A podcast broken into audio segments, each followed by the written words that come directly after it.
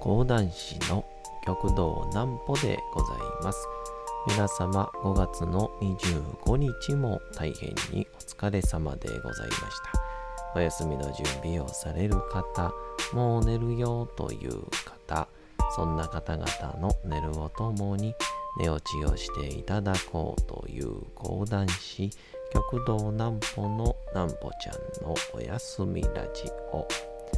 このラジオは毎週月曜日から金曜日の21時から音声アプリサウンドクラウド、Spotify、Amazon Music、Podcast にて配信をされております。皆様からのお便りもお待ちしております。お便りは極道南歩公式ホームページのおやすみラジオ特設ページから送ることができます。内容は何でも結構です。ねえねえ聞いてよなんぽちゃんから始まる皆様の日々の出来事や思っていることなどを送ってください。ご希望の方にはなんぽちゃんグッズプレゼントいたしますので住所お名前お忘れなくと。えー、いうことで東京3日目はですね一流祭テーナお姉さんの、え主催の会でありますですね、えー講談ボードピルということで、こう、お姉さんの非常に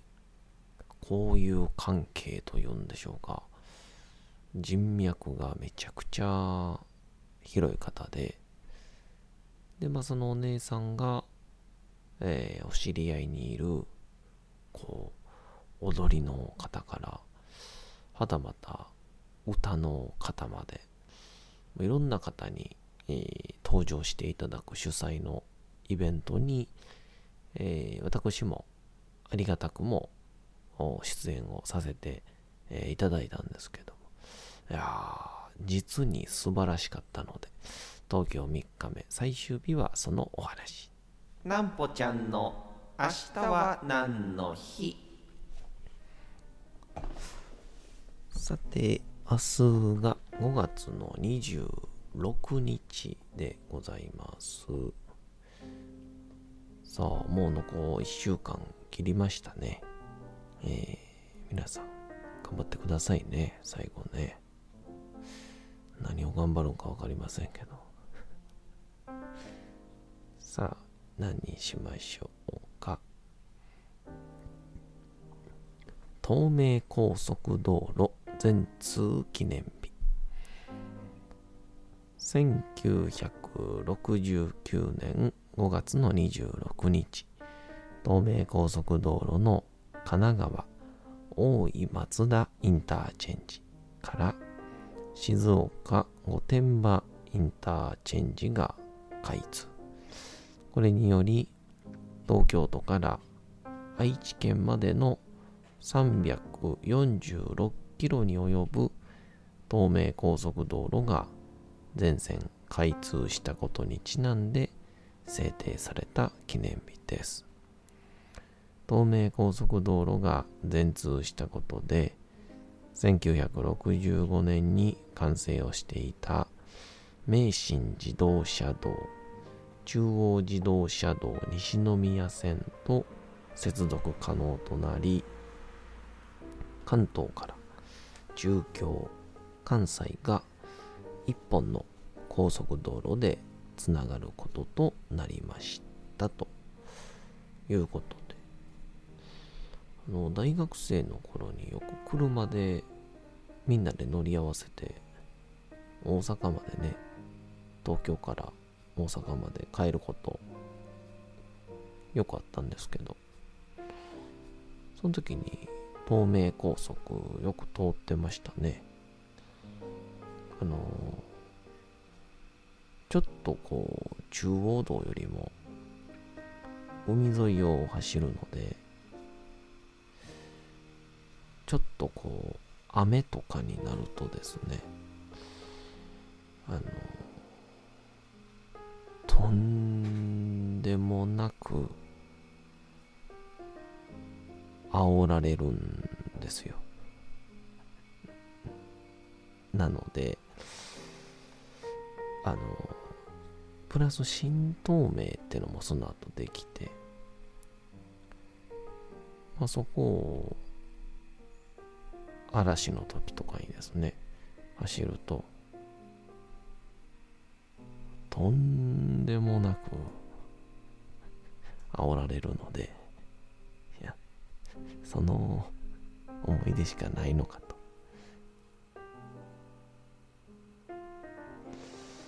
まあ、皆さん、気をつけてください。んで、あの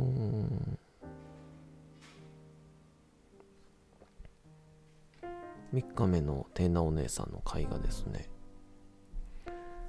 うん、とにかくものすごいバリエーションに飛んでいて、で、場所がですね、あの、東京浅草は木馬亭というところだったんですけども、まあ、由緒ある非常に歴史の長い木馬亭という浪曲の小屋でございまして。で出演者がですね、ま、一流祭テーナお姉さん。で田辺良天お姉さんで昼のゲストが田辺良天お姉さんでで夜に講談師は神田三緑先生がですね、ご登場ということだったんですけど。で、夜に、えー、美里さんというですね、シンガーの方なんですけど、で、この人がすごくて、この、取材をするんですね、いろんな人に。まあ、例えば、えー、道路工事のおっちゃんとか、えー、あと学校の先生とか。で、その人に取材をして、それを歌にしてお届け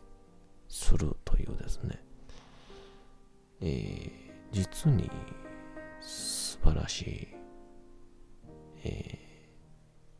ー、まあ、創作講談に非常に通ずるところがあるなというような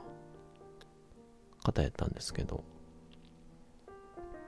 まあ、その美里さんが、こう、テーナお姉さんと三緑先生を、えー、まあ題材というか講談師を題材にする曲を作ったので、その、まあ PV に、この二人に出ていただくというご縁があったそうで、えー。で、その昼夜合わせてのゲストで、えー、田代大吾さんっていう人ですね。あの、梅沢富美男さんとかが、こう、大衆演劇をやってらっしゃるところにも出てらっしゃって、すごい活躍されている方らしくて。大衆演劇をするとともになんか新体操もできてでこうなんかね大衆劇となるとちょっとこうしっとりとした演歌とかだけのイメージなんですけどどんどんどんどんこう新しい曲をたくさん取り入れて、めちゃくちゃかっそれに合わせて、えー、こちらも踊りの方で、川島アンナさんと。あの、一応多分 SNS でご年齢もおっしゃってたんで大丈夫やと思うんですけど、まさかの同い年やったんですよね。えー、実は関西のご出身ということで、えー、ちょっとあの、どこまで言っていいんかわからないので、ちょっとこのぐらいで止めときたいんですけど、またこの女性の踊りというのも、お綺麗でしたね。えー、で、こう、まあ、リハーサルも見させていただきましたし、本番も見させてもらったんですけど、このお客さんをですね、いい感じに煽って盛り上げて、それに自分がまた乗っかるみたいなのがめちゃくちゃ良くて。ほんで、最後にいらっしゃったんが、え上田綾乃さんというですね、この方は、えバレエダンサーの方らしくて、まあ、バレエと踊りと思ったんですけど、でもバレエも、こう、単品でお一人で踊る時もあれば、この、大衆演劇のお二方とコラボで、いわばもうザ、日本の曲みたいな音楽をバレエの綾野さんが踊ると。これまたなんかこう融合した感じで。めちゃくちゃかっこよかったっすね。うん。まあそんなこんなでこのとんでもない豪華メンツを集めたテイナお姉さんが、さらにですね、この木馬亭っていうのが、まあ、言うて結構ね、大きいんですよ。あの、ネットフリックスで今回のちょっと話題になった、浅草キッドをね、あの、劇団ひとりさん監督のビートたけしさんの若かりしい頃のやつを描いた。やつで冒頭ね2ビートのお二人が、えー、漫才やってたところが木馬亭なんですけど、そこもねすごくて大きいんですよ。100ちょいは入るんちゃうかな。その100ちょいに回目はほぼ満席。2回目も6、7割は埋まっていて、トータルで130、40人動員したんかなと思いますけど、いや、すごいですよね。まあ、まあ、その田代さんとか川島アンナさん綾野さん美里さんのお客さんも、もちろんいらっしゃるでしょうけどいやそれでまさかねえ130を集めるというのはいやとんでもないバイタリティだなと、えー、思いましたね。うん。でもそこでね、面白前座さんという感じというか、えー、オリビアさんというですね、神田オリビアさんという香織先生のお弟子さんらしいんですけど、うん、ちょっとまだ、具体的な表現はうまくできないんですけど、女性のね、えー、新しく入った講談師の女性の前座さんらしいんですけど、とにかくおもろかったんでまたご紹介させていただこうかなと思います。というので、えー、もう本当に、テーナお姉さん、講談ボードビル第1回お疲れ様でございました。よし、もしよろしければ、第2回も読んでください。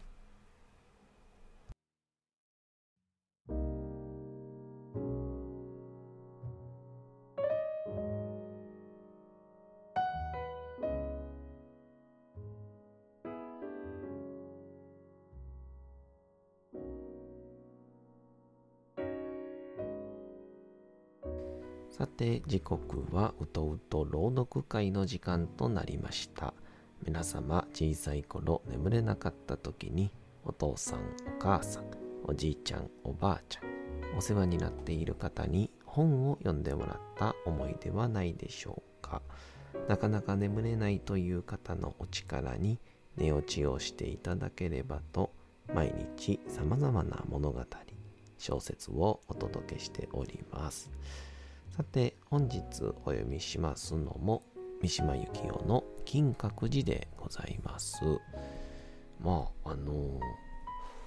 この金閣寺と主人公との関係性みたいなのがこう淡々と綴られるんですけどようこんなに文章出てくるなと思っちゃうんですけど、えー、まあ今日はそのお父様との関係性がさらに変わってまいります。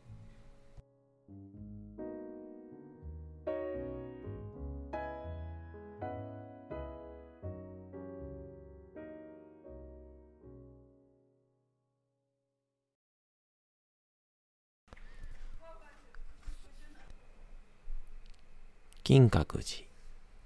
三島由紀夫父が石いるのを見取りながら私はたびたび保津川を窓外に見た。それは科学の実験で使う硫酸銅のようなくどいほどの群青色をしていた。トンネルを出ることに保津峡は線路から遠くにあったり、また意外に間近に寄り添うてきていて、滑らかな岩に囲まれて、その群青のろくろをとどろに回していたりした。父は白米の握り飯の弁当を車中で開くのを恥ずかしがった。闇米ではないさかいにな。檀家の志だから、喜んでもらえたらええのんや。あたりに聞こえるようにそう言って食べるのだが、父はその刺して大きくない握り飯を一つ食べるのがようようであった。私にはこのすすけた古い列車が都を目指して行くようには思えなかった。この汽車は死の駅へ向かって進んでいるように思われた。こう思うと、トンネルごとに車内に満ちる煙は焼き場の匂いがした。しかし、さすがに六音寺総門の前に立ったとき、私の胸はときめいた。これからこの世で一等美しいものが見られるのだ。日は傾きかけ、山々は霞に包まれた。数人の見物が私たち不死と前後してその門をくぐった。門の左肩には手牢をめぐって残りの花をつけた梅林があった。父は大きなクヌギの木を前に控えた本堂の玄関に立って案内をこうた。住職は来客中なので、二三十分待ってほしいと言われた。その間に、金閣を見て回ってこう。と父が言った。父は多分顔を利かしてただで三関門をくぐるところを息子の私に見せたかったらしい。しかし切符やお札を売る係の人も三関門で切符を改める人も十数年前に父がよく来た頃の人とはすっかり変わっていた。この次来るときはまた変わってるんやろな。と父は嘘寒い面持ちで言った。しかしこの次来る時をもう父が確信していないということを私は感じた。